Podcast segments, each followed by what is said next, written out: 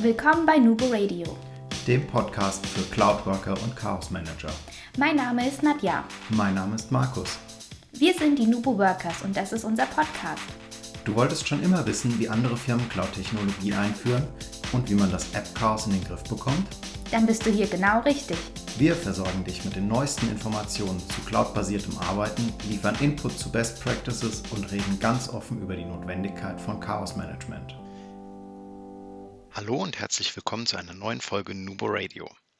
Heute wollen wir euch mal ein kleines Update zum Thema Microsoft OneDrive bzw. OneDrive for Business geben. In den vergangenen Monaten hat sich einiges getan. Über ein paar Features und Funktionen haben wir bereits im Interview mit Dennis Hoppmeier berichtet. Das findet ihr ein paar Folgen vorher. Und wir haben auch schon ein paar Use Cases vorgestellt.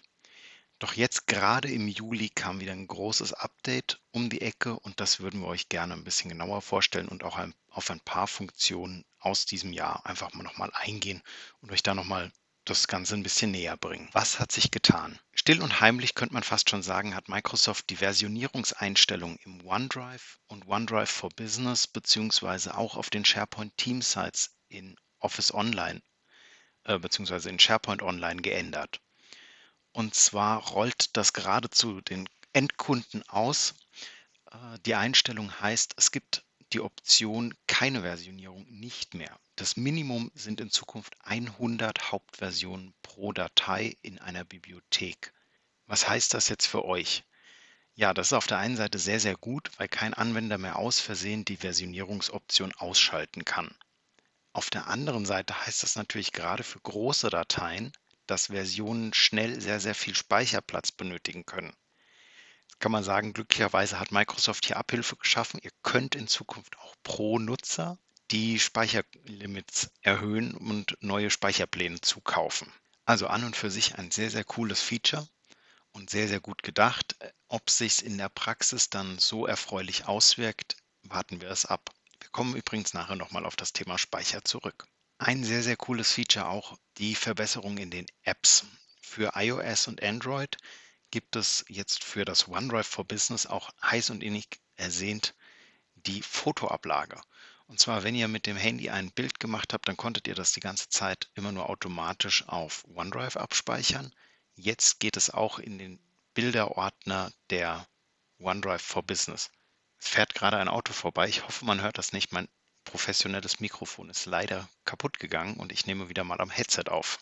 Ja, was kann die App denn noch Neues? Die App hat auch den, die Scan-Funktion, die die ganze Zeit im Hintergrund versteckt war, jetzt ganz prominent platziert vorne in der Mitte der Leiste.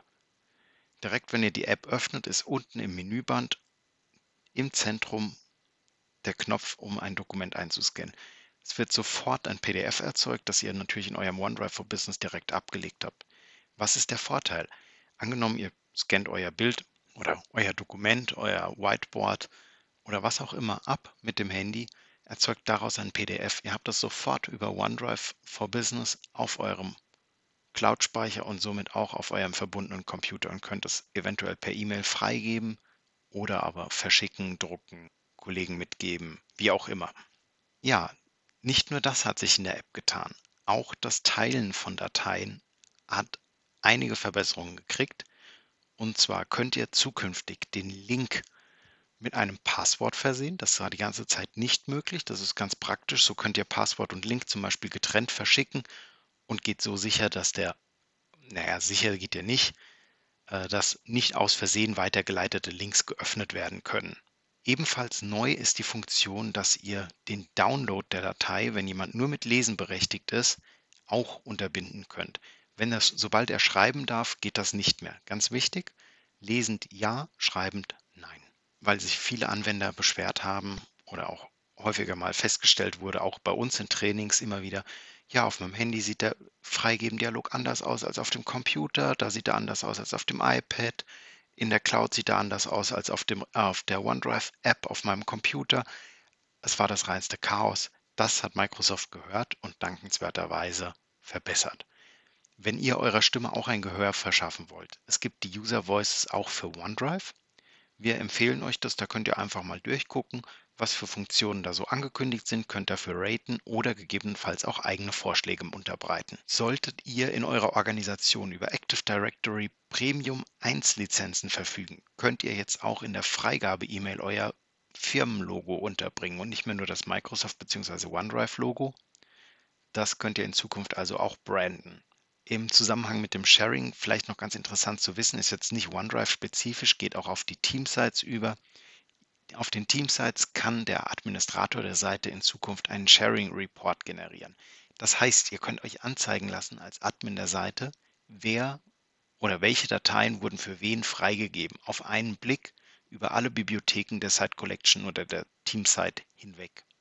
Super praktisch, wie wir finden, weil das war immer die ganze Zeit oder das war sehr häufig ein Problem gewesen, wo ist welche Datei freigegeben, wer hat Zugriff und so weiter. So habt ihr einen Excel-Report und das Ganze ganz einfach.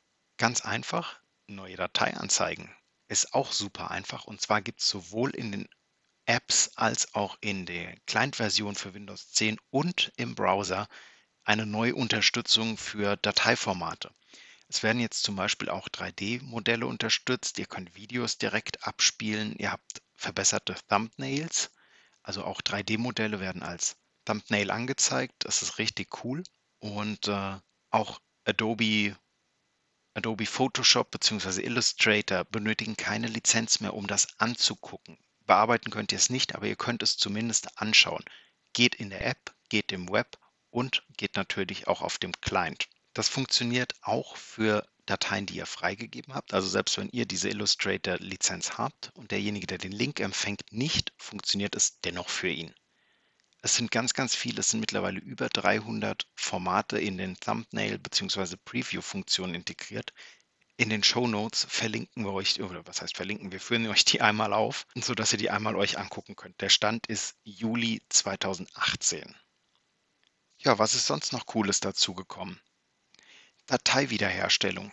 Habt ihr bestimmt auch schon mal gehabt, das Problem, ihr habt aus Versehen Versionen überschrieben oder äh, gerade jetzt mit dem automatischen Speichern in Office passiert das ganz, ganz schnell mal. Ist mir jetzt auch schon zwei, drei Mal passiert, dass ich vergessen habe, die Funktion zu äh, deaktivieren, habe ein bisschen gespielt und die Datei war Schrott. Das geht in Zukunft bei OneDrive ganz easy. Und zwar habt ihr, wenn ihr OneDrive öffnet, oben rechts das Zahnrad und da gibt es Wiederherstellen. Und über diesen Wiederherstellen-Punkt könnt ihr euch über die letzten 30 Tage hinweg anzeigen lassen, welche Dateien wurden geändert, gelöscht und so weiter. Könnt euch die Version öffnen und entsprechend vergleichen bzw. wiederherstellen oder halt eben auch nur einfach angucken, den Absatz rauskopieren und wieder schließen. Richtig, richtig cool die Funktion und richtig super gelöst. Also auch optisch wirklich schön.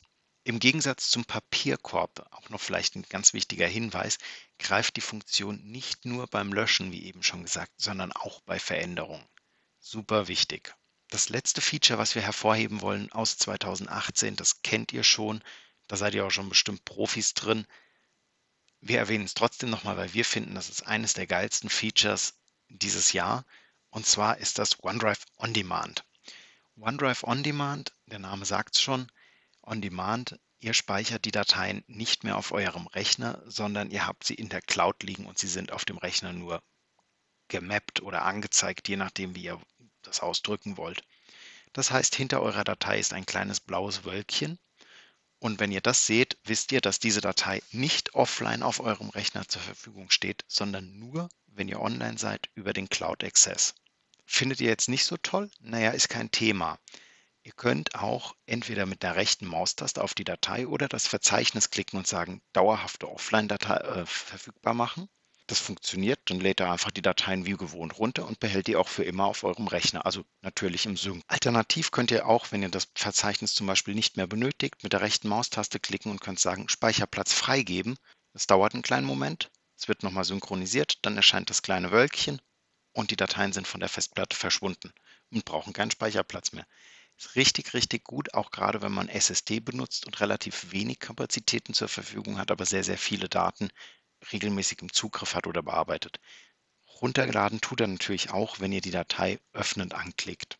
Ja, das waren so unsere sechs Highlight-Features von OneDrive Our Business bzw. OneDrive aus diesem Jahr, die bisher erschienen sind. In den Shownotes verlinken wir euch auch noch die Roadmap von OneDrive und äh, noch ein paar ganz spannende Artikel von Microsoft, die das nochmal ein bisschen ausführlicher erzählen. Bei Fragen oder Ergänzungen schreibt uns gerne eine E-Mail auf Instagram, auf Twitter. Ratet den Podcast sehr, sehr gerne, wenn er euch gefällt. Empfehlt ihn weiter. Schreibt uns, wenn ihr Themenwünsche habt. Wir freuen uns, von euch zu hören. Und denkt immer schön dran, Collaboration beginnt im Kopf und nicht mit Technik.